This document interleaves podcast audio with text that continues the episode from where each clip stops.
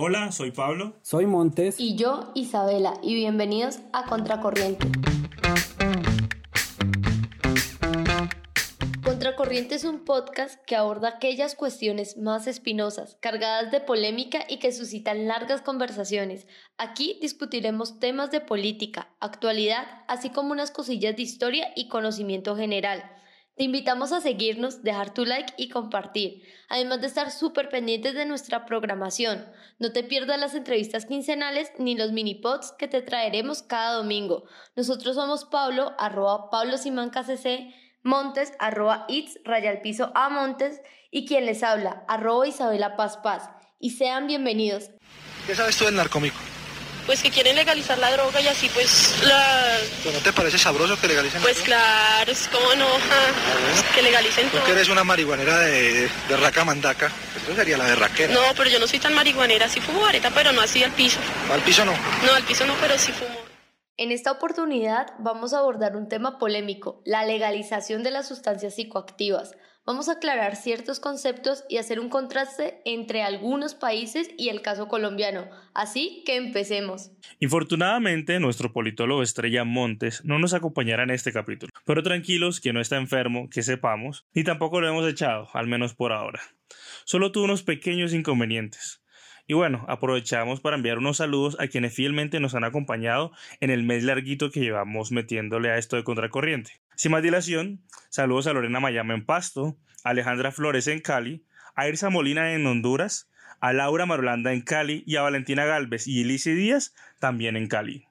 Una vez uno desarrolla una dependencia a las drogas, no que soy experimentador, no que soy usador social, no que soy abusador, sino cuando yo ya desarrollo una dependencia a las drogas, esa dependencia tiene esas características. Es una enfermedad mental crónica. Ahora sí, entrando en materia que haya o no legalización en un país, quiere decir que se puede hacer o no actividad de consumo, de producción, comercialización y transporte de sustancias psicoactivas. Sin embargo, puede que alguno de estos aspectos se permita y otro no. Es decir, se prohíban algunos, pero no necesariamente conlleven a la guandoca, sino que más bien puede que lo multen. ¿Cómo llevar más de la dosis personal? Entonces, esto se le conoce como que es un acto despenalizado. Entonces, porque algo sea legal no quiere decir que se pueda hacer en cualquier circunstancia. Por eso se requiere regular las normas que deben seguir para que cada uno de los actos que implique la legalización y con respecto, por ejemplo, al uso de las drogas, aquí en Colombia la dosis personal es legal, sí, no está penalizada. La ley 30 de 1986 dice que la dosis mínima personal es la que una persona tiene para su propio consumo, pero entonces les voy a dar los datos, o sea, no puede exceder en cualquiera de estos casos de 20 gramos de marihuana, de 5 gramos de hachís, de 1 gramo de cocaína o cualquier droga base de cocaína y de 2 gramos de metacualona, que en términos generales o coloquiales son pepas con un efecto como de. Luego, el consumo de estas sustancias en, en espacios públicos sí es legal, ya que pues esta actividad hace parte del libre desarrollo de la personalidad. Pero hay algunas excepciones que contempla la ley, pues con el fin de proteger los derechos especiales como los de los niños y los adolescentes. Por ejemplo, ustedes no pueden eh, darle sustancias, cualquier tipo de estas sustancias, a un menor de 16 años porque se sanciona con cárcel. Y pues si bien el consumo es legal, las actividades de producción y distribución no son legales y son castigadas por la ley, con unas penas que van entre los 10 hasta los 30 años de prisión. Y en contraste con lo anterior, el Ministerio de Justicia y Derecho puede entregar licencias y de cultivo de plantas de cannabis en específico no psicoactivo a quienes estén registrados y pues cumplan con todos los requisitos de productores de semillas seleccionadas. Es decir, o sea, puede producir y distribuir en específico la marihuana para uso medicinal si tiene pues las licencias exigidas por los Ministerios de Justicia y Derecho y el de Agricultura y Desarrollo Rural. Por ejemplo, y me adelanto pues diciendo de que esto es un mega negocio que se puede hacer, quienes estén interesados, pero pues el, el asunto que nos atañe ahorita eh, en este podcast es qué pasaría si todas las drogas fueran legales o qué pasaría si una de las actividades mencionadas fuera legales. Entonces uno se pregunta también si se crearán nuevos empleos o se aumentaría exponencialmente el consumo, que habría una especie de apocalipsis zombie, o qué pasaría con la guerra de las drogas, o qué efectos tendría en general en la economía y en la calidad de vida. Y pues para tratar de resolver obviamente estas preguntas, vamos a contrastar lo que pasa en países donde hay legalidad en este asunto y en el próximo capítulo vamos a comparar los países que por el contrario estas sustancias son ilegales. Así que Pablo, somos todos oídos. Bueno, empecemos con Portugal, que la verdad me parece un caso muy interesante. Resulta que en 2001 unos congresistas portugueses impulsaron una reforma que buscaba concretamente despenalizar la posesión de bajos niveles de drogas y el consumo de todas las drogas ilícitas. Lo que perseguían era persuadir al consumidor a través de distintas medidas. Estas pueden ser programas de asistencia médica, multas o sanciones administrativas. El tal es que aun cuando se despenalizó el porte y el consumo, se, siguió criminalizando la producción y el tráfico. Es decir, esto se mantuvo tramitándose a través de la justicia penal. Lo curioso es que aunque en general la gente ha probado cada vez, digamos, más drogas, al menos una vez en su vida, lo cierto es que la tendencia es a la disminución en el consumo. Por ejemplo, según datos de, eh, de un estudio de la Universidad Nova Lisboa, el consumo promedio de las personas ha reportado una caída a corto y mediano plazo en todas las edades revisadas. Por último, eso también ha tenido efectos en varios aspectos de manera positiva. Se redujo en un 60% el número de personas arrestadas enviadas a tribunales por delitos de drogas, el porcentaje de personas en prisión por delitos de drogas se redujo a la mitad en 15 años. El número de personas que recibió tratamiento por dependencia a las drogas aumentó más del 60%. Se redujeron las muertes a causa del abuso de drogas en un 80% en 11 años. Y para cerrar, el número de casos de VIH entre consumidores de drogas cayó drásticamente, una reducción del 95%. Yo creo que ante todo esto, pues los datos hablan por sí mismos. Yo creo que es una experiencia significativa por demás. Y eh, quisiera añadir que no es solamente por la despenalización, sino también por el enfoque de salud pública que le dieron al problema y por la adecuada financiación que ofreció el Estado portugués. Yo creo que acudieron al viejo adagio de curar la enfermedad para salvar al paciente. Bueno, ahí creo que tenemos algo en común con lo que yo voy a comentarles frente a Países Bajos, pero antes que eso, pues a mí me quedan más dudas que respuestas y pues comienzo con ello. O sea, ¿cuántas personas serían arrestadas por delitos vinculados a las sustancias psicoactivas? Pues yo la verdad no lo sé, pero pues podrían salvarse muchas vidas, como dijo Pablo, al no ser asesinadas por la guerra de las drogas. Y pues en esa medida, ¿cuántas de esas personas que se salvarían incrementarían la productividad? Por ejemplo, pues en Holanda el uso de las drogas no es penalizado, al igual que el ejemplo que dio Pablo en el caso de Portugal. Y de hecho aumentó el turismo gracias a los coffee shops donde se vende cannabis. Ahí se pueden ver el videito de, de ¿cómo es? Este comunica, Luisito comunica en una de esas. Y en su política de salud pública, los adictos pues también no son vistos como criminales, sino como pacientes.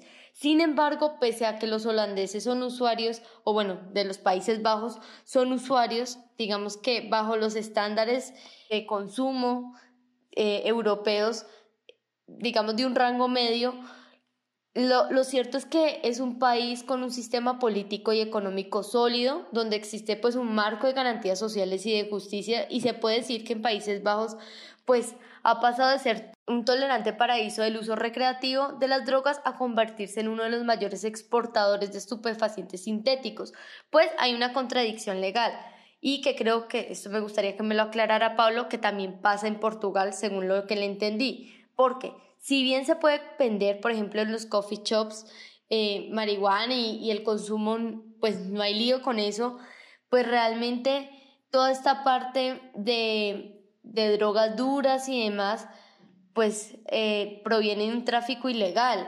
Y, por ejemplo, tan solo este año 10 ciudades en particular de Holanda se permitirá que en los coffee shops compraran cannabis con productores regulados. Pero pues las grandes ciudades como Ámsterdam no van a participar de este experimento. Entonces, en este caso en particular, pues pese a que el reto no ha sido precisamente los estereotipos de quienes consumen o que las personas pues haya que sí la estudien vagos, lo cierto es que también contribuyen a la economía ilegal y la buena infraestructura que tienen. Traficar es más fácil porque pues realmente tienen una economía tan abierta al comercio internacional, siendo la puerta de Europa en el noroccidente y el hacer controles más estrictos retrasaría todo el engranaje, restando competitividad al país. Entonces, pues en ese sentido me gustaría que me, que me comentaras, Pablo, si esto mismo fue lo que yo entendí que pasaba en Portugal. Sí, en el caso de Portugal, la, eh, efectivamente es, está penalizado el tráfico y la producción. Es decir, tienen como una entrada fuerte y no, digamos, no han tenido como bloquear eso. Sin embargo, por lo que yo investigué, eh, digamos, los gastos que han tenido, en el, que se han ahorrado en el sistema penitenciario, los han podido usar para poder perseguir el narcotráfico y la producción de, de drogas. Entonces, como que, digamos, su estructura actual, pues producto de la, de la reforma del 2001, les ha podido permitir o les ha permitido poder perseguir estas formas de tráfico de drogas. Entonces, como por ese lado, eh, comentar eso. Ahora, ya entrando en el caso de Uruguay, me gustaría comentar como algunas cosas. Yo encuentro algunas cosas novedosas, pues que es un caso más reciente, Digamos, todo eso se diseñó en el 2013, pero se arrancó como tal en el 2016. Lo primero es que legalizaron el mercado como tal, con fines médicos y no médicos, o sea, todo. Todo vale con, la con el cannabis. O sea, el marihuanódromo, pues es una cosa, digamos, que todo el mundo le haga. Sin embargo, obviamente tiene restricciones de, menor, pues, de mayoría de edad y todo lo que voy a escribir a continuación. Mm, yo siento que hubo eh, unos formalismos importantes, o sea, hubo como una preparación y demás. Sin embargo, resalto eh, también como la perspectiva que también hubo en Uruguay de atender eso como un problema de salud pública. Hubo unas licitaciones y en principio fueron dos empresas privadas, eh, pues intervenidas eventualmente por el Estado, pero pues privadas, que se ganaron esas licitaciones. Eso se extendió a unas cuantas empresas más digamos, años después, pero digamos, en principio arrancó así. Y eso fue, digamos, como fue el equipo, ¿no? Pues la licitación, eh, la liberalización de eso y toda la estandarización de, de la dispensación del, pues, de la droga, en este caso del cannabis. Las farmacias son claves en este modelo por el tema de la calidad, como lo decía, y pues la distribución y la seguridad y el almacenamiento, porque obviamente no quieren que la gente pues se enferme consumiendo cualquier porquería. De la mano de esto existe también un registro nacional de consumidores y todo esto implica también una forma como monitorear e identificar si hay eh, consumidores en riesgo, pues por el tema de si usted está empezando a consumir más y demás, ¿ya? digámoslo así, consumidores indeseados. Además de un tratamiento diferencial al consumo del cannabis, pues porque, digamos, no se permite la publicidad, ni las etiquetas, ni las marcas. Es decir, usted va y saca una, no sé, a una, a una farmacia, le dan pues su cantidad y eh, no tiene, digamos, como ningún tipo de promoción. Cosa que sí se presenta, por ejemplo, en Colorado, en Estados Unidos, que digamos, eso sí está liberalizado, que creo yo que puede tener unos impactos negativos porque ya eso distorsiona la perspectiva o la posible perspectiva de salud pública. Ahora, también existe la posibilidad de producir individualmente o de manera asociada a través de clubes, siempre también respetando la regulación y los niveles de consumo estandarizados por el gobierno, que, repito, buscan que uno no llegue a niveles eh, indeseados de consumo pues por el tema de salud pública, etcétera, etcétera, etcétera. Eh, los resultados, para entrar ya como a cerrar esta parte. La regulación le quitó al mercado ilegal más de 22 millones de dólares en ganancias, yo creo que eso es harto, según estimaciones oficiales. Además, los crímenes asociados a los problemas de drogas disminuyeron. Aunque bueno, aquí hago un matiz, y es que disminuyeron, sí, pero en un principio, porque resulta que como está solamente legalizado el tema de la marihuana, pues sigue habiendo tráfico de las demás drogas, sobre todo de cocaína, metanfetamina y pasta de coca. Entonces, los problemas asociados, o sea, la violencia asociada a ese tipo de narcotráfico, bueno, el narcotráfico en Uruguay, eh, se, digamos, se sostienen. Y más teniendo en cuenta pues, que están al lado de Brasil, pues en Brasil, pues hay fuerte narcotráfico, o sea, eso no es un secreto. Entonces, claro, es, eso es pasar la frontera nomás. Además de que Uruguay es conocido pues por ser un país que es más o menos flexible con algunas cuestiones como de tránsito de personas y demás. Pues la diferencia del caso portugués, la verdad es que acá no ha habido una disminución a mediano y corto plazo, pues también porque, o sea, marica, esto lleva cuatro años implementándose apenas, no como Portugal que son casi 20 años y pues hay más datos y todo. Pero lo cierto es que los consumidores sí han aumentado, eh, por lo menos en el caso de Uruguay han aumentado en 5 puntos porcentuales. Sin embargo, pues según datos oficiales, aunque ha aumentado el consumo, y esto me parece interesante, o sea, el volumen total de consumo, o sea, de toneladas pues, de hierba fumada, no crece a la par de el número de consumidores. O sea, crece más la cantidad de consumidores que la cantidad consumida. Es decir, que la dosis per cápita ha disminuido, lo que a mí me parece un avance. Pero, pues, repito, insuficiente. Bueno, entonces retomando un poquito lo que decía Pablo, ya llego a decir lo que decía Montes, lo extraño. Ay, mis, ay, mis Montes. Bueno, lo que decía Pablo era, creo que voy a dejar unas preguntas abiertas y para que pues ustedes que nos están escuchando nos hagan saber lo que opinan es realmente cuánto sería el costo para recuperar a las personas que ya están en una adicción y si esto compensaría, digamos, un posible aumento en el empleo y obviamente pues en los ingresos como tal de las personas. En los casos expuestos que decía Pablo, pues probablemente sí compensaría. Les hablo por ejemplo de Holanda.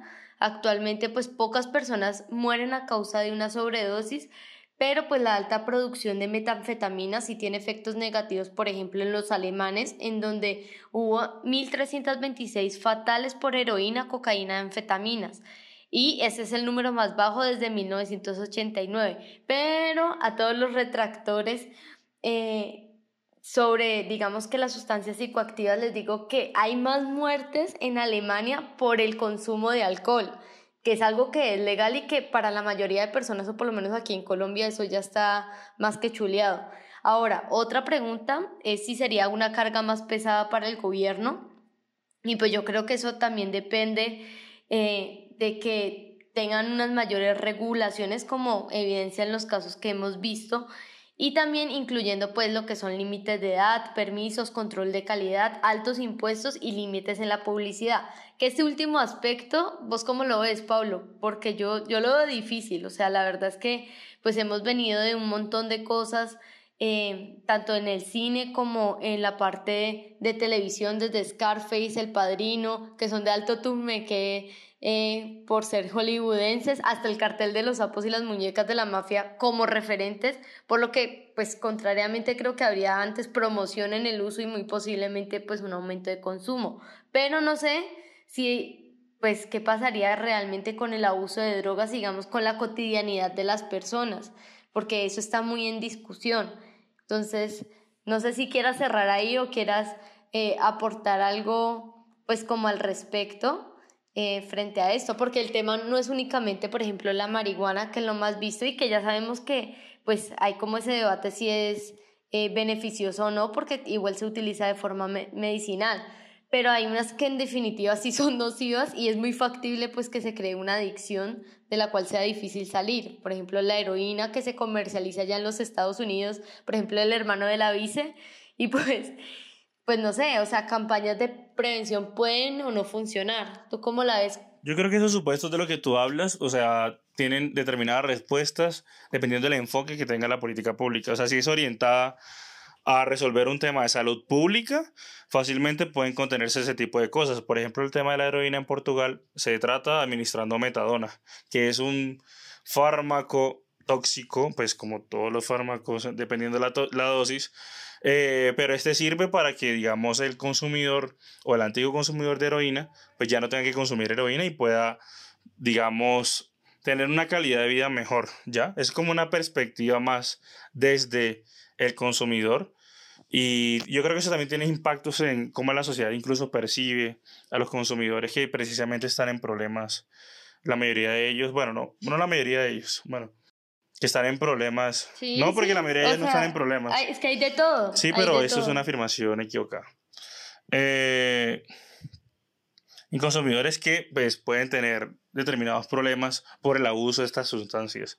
Entonces yo creo que es importante y determinante el tema de la perspectiva que tenga cada política pública que se piense. Y bueno, ya demos paso al siguiente statement. El rayón, llamémoslo así, eso es otra cosa más, más complicada de entender, de neuroquímica y de no sé qué, pero llamémosla el rayón. El rayón cerebral que produce la dependencia de las drogas no se quita. Bueno, ya entrando como al momento final, yo te quisiera preguntar, ¿Consideras que es viable la legalización de todas las sustancias psicoactivas en Colombia? Yo creo que tarde o temprano los países tienen que dar el paso hacia la legalización, pero no como una, digamos, uh, la, no sé, el marihuanódromo o todo el mundo empepado o algo así, sino más bien como pensar de verdad cómo atajar un problema que afecta a miles de familias en un país como Colombia y pues como cualquier país del mundo también. Y yo creo que la perspectiva de salud pública, al menos como las experiencias, o por lo menos yo retomo varios puntos de las experiencias tanto de Uruguay como de, de Portugal, eh, sobre todo por el tema de que, por ejemplo, en Uruguay no se publicita el tema de la droga, pues las personas saben que pueden consumirla, pero también hay, una, hay un sistema de salud garante, hay una financiación de servicios públicos que permite que las personas puedan, digamos, ser tratadas como humanos y no como desechos, o sea, o sea, yo creo que hay un cambio en la perspectiva y ahí como se deja a un lado esa visión hipócrita de invisibilizar un problema que de verdad está ahí latente. Y pues la voluntad política se traduce en financiación y también en abordar políticas de manera científica y que aporten resultados. Y pues si estamos hablando de resultados, pues yo creo que pues excelentes resultados han dado, sobre todo el caso pues de Portugal, aunque yo creo que tiene una pata coja y es la pata de la producción. Que esa al menos siento que sí la tiene Uruguay, pero la tiene incompleta también porque precisamente le dejan entrada al resto de narcotráfico, pues que es hartísimo y que digamos es fácil que una persona de un tránsito de una droga blanda a una dura. Entonces, eso es como lo que me parece que es, es preocupante. Sin embargo, yo creo que, pues por lo que investigué, eh, digamos, eso está como en constante revaluación. El actual presidente, que era oposición, digamos, a la línea de, de Pepe Mujica, pues él habla como de conservar ese tipo de instituciones. La vaina es que también es importante, pues no solamente la institución, sino la financiación de, de estas instituciones. Porque, por ejemplo, hay día que te sirve tener la mejor universidad del mundo súper equipada, pues si no la financia adecuadamente, eventualmente quebrará, se caerán y los equipos se dañarán. Y eso puede pasar también con ese tipo de políticas. Entonces, la perspectiva, la financiación y la integralidad, poder atender, digamos, o sea, los problemas complejos son multilaterales y no pueden ser atendidos de manera unilateral. Ve, pero Tai, o sea, ¿o si crees que aquí no se vaya a hacer una promoción, por ejemplo, del consumo de sustancias psicoactivas, cuando casi todas las pinches novelas, porque aquí somos súper noveleros, tratan de eso?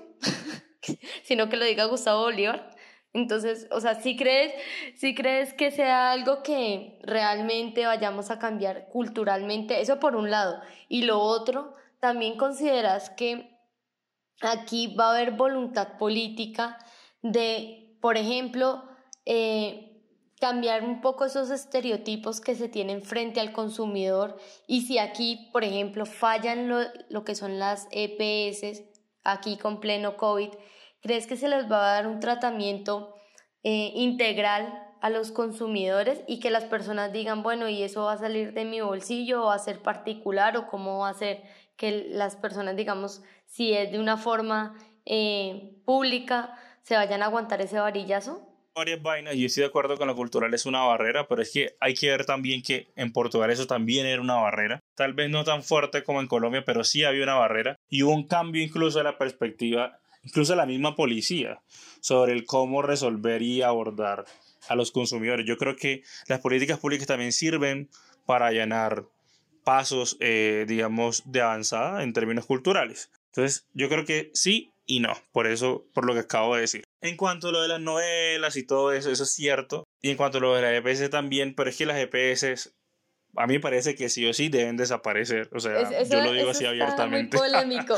Porque es que son un fiasco. O sea, el mejor ejemplo es esta crisis sanitaria. Yo, yo sé de personas que han llamado a su EPS con síntomas de COVID y no les han hecho la prueba. O sea, y con síntomas y que la EPS sabe que estuvieron en contacto con personas infectadas, incluso con fallecidos. Entonces, el nivel de irresponsabilidad es tan inmundo y, el, y obviamente por el sistema de especulación que hay en torno a las EPS, esto no funcionaría en un ambiente de EPS. Pero yo creo y soy convencido de que las EPS hay que acabarlas. Pues, ¿cómo? Hay que ver. Yo creo que hay que hacer una vaina de transición, porque obviamente eso no puede hacer así a las patadas. Pero yo creo que los colombianos nos merecemos un sistema de salud democrático y que sea garantista de derechos. O sea, los derechos son para hacerlos. Yo no sé, e, estas los derechos son para hacerlos efectivos ya. Tweets posteriores, pero lo que yo sí te puedo decir es que ya como concentrándonos de nuevo como en el tema de si legalizar aquí en Colombia todas las sustancias, pues yo lo veo difícil. O sea, yo te voy a decir que primero a mí me parece que el gran reto es mejorar la regulación de la marihuana y implementar el, el acuerdo de paz. Yo, yo creo que yo me vuelvo cansona con esto, pero yo sí soy convencida de que pues lo que se está haciendo frente a la sustitución de cultivos ilícitos, pues si bien va a abrir el abanico de posibilidades de cultivos, pues yo creo que si se legaliza, o sea, no solo de forma medicinal, sino también recreativa, y se tienen en cuenta, perdón, todas esas actividades que esto conlleva, lo que es la producción, la distribución y demás, que ya lo hemos hablado, o sea, no solo el consumo en sí, yo sí creo que muchos de estos campesinos que han hecho pues por años eh, todo lo que lleva a la producción, digamos, de estas sustancias, o por lo menos a la plantación de lo de la marihuana y la cocaína, y esto es llevado gracias pues al conflicto armado, pueden hacer algo eh, que ya saben hacer y con garantías de que no los vayan a matar. Entonces yo creo que eso sería una posibilidad y no desde los cultivadores, sino que esto es toda una industria que puede generar más empleo. En cuanto, digamos, a la marihuana como tal, en cuanto a la calidad de vida, pues que creo que más que hacer campañas de prevención enfocadas a las consecuencias de esto u otras drogas, porque siento que, bueno, desde mi círculo más directo, yo creo que eso se hizo un resto y yo no sé qué tanto dio resultado, pero pero yo creo que eso no es como la única vía, o sea, sí se debe hacer, pero a mí me parece que es más efectivo campañas y acompañamientos desde niños para saber un plan de vida, y a esto no me refiero es que tenés que tener esquematizada tu vida y el paso a, el paso, a paso, porque pues la vida no es así, la, vida es una montaña rusa, pero lo que yo sí creo es que eh, en tanto se le pueda dar, por ejemplo, un acompañamiento a los niños, a qué le quieren apostar, qué talentos tienen, cuáles pueden surgir, cuáles son sus intereses. Y pues eso creo que va a conducir a que eh, medianamente uno tenga una idea de a dónde quiere ir y qué quiere hacer con su vida. Y eso es súper significativo para las decisiones que uno toma de adulta de adulto. O sea, yo estoy de acuerdo con vos en eso de los planes de vida y todo eso. Pero es que hay un problema aquí de mercado. Y es que, ¿quién tiene el mercado de las drogas? En Colombia, pues lo tienen los Y es un narcoestado, o sea. Mm, yo no sé, eso sí no me meto. lo que sí voy a decir es que, o sea, ¿quién tiene el mercado? Y el mercado lo tienen los grandes grupos ilegales en Colombia. Entonces, estos grandes grupos ilegales van a seguir ejerciendo presión y todo tipo de estrategia y llevan años haciéndolo para que los jóvenes en Colombia pues se sigan pues, consumiendo en estas vainas. Yo creo que la solución no es esa porque no desaparece el lío del mercado. La legalización lo que sí tiene es que le genera, le pone una competencia muy dura a la ilegalidad y es que no pueden competir.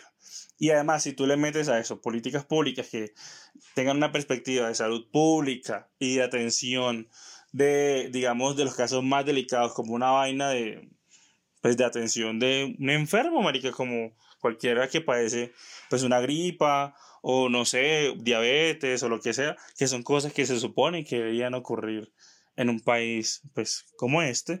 Entonces no habría esa, e, e, ese problema, digamos, del mercado. Pero ahí me cortaste porque, eh, vamos a pelear, no mentiras, ahí me cortaste fue porque básicamente yo creo que sí tiene que haber este acompañamiento, pero sobre todo lo que yo pienso es que sí hay que meterle la ficha a generar más empleo y brindar más facilidades y agilizar los procesos, por ejemplo, de creación de empresa, porque es que muchos... Sí, pero en 30 años no ha pasado, ¿por qué va a pasar ahora? Bueno, pero eso se, tendría que ser la apuesta, se supone que de las juventudes que están ingresando al tema de la política. Ah, estamos ¿Por de acuerdo. Porque es que muchos están consumiendo o están, digamos, en el microtráfico y todas estas prácticas, pues porque vienen de contextos vulnerables que se meten a participar en estas economías ilegales. Pero lo que sí es cierto es que el consumo no distingue estrato social y eso hay que entenderlo. O sea, no es solamente como que eh, falte apoyo o que el enfermo hay que tratárselo, sino que, o sea, yo creo que esto Obvio, si vos tenés las posibilidades de brindar apoyo a un familiar, a vos mismo, lo que sea, pues eh, vas a poder más o menos, si bien hacer un consumo y tener paralelamente una vida, digamos que entre comillas normal, pues también tener las posibilidades económicas para salir de ellos si es lo que vos querés o bueno, es lo que te... Pero es, pero es una situación muy ideal. No, pero la, O sea, las la hay, las hay no es porque... precisamente o sea, esa. espérame, pero las hay porque de todas formas uno conoce al que lo llevaron a rehabilitación internado y todo, pero eso sale carísimo, o sea, eso, eso pueden acceder un limitado grupo de personas, o sea, no es o sea, lo que creo yo es que sí hay cosas de base, tanto como educación, porque nosotros siempre pedimos educación, pero sobre todo empleo. Empleo es lo que más necesitamos porque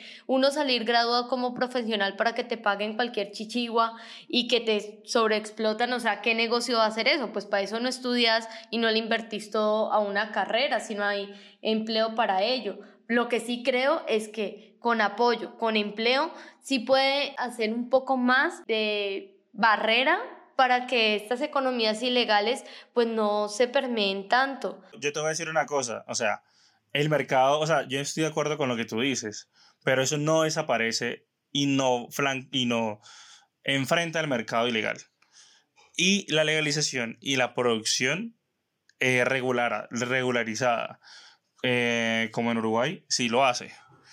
Y la atención de salud pública evita muertes, pues como hemos, hemos visto datos, evita muchas cosas. Entonces yo creo que pueden ser una vaina, yo, o sea, yo creo que el tema de la producción y el empleo es clave para un país como este, pero yo creo que puede ir perfectamente de la mano, no son cuestiones excluyentes.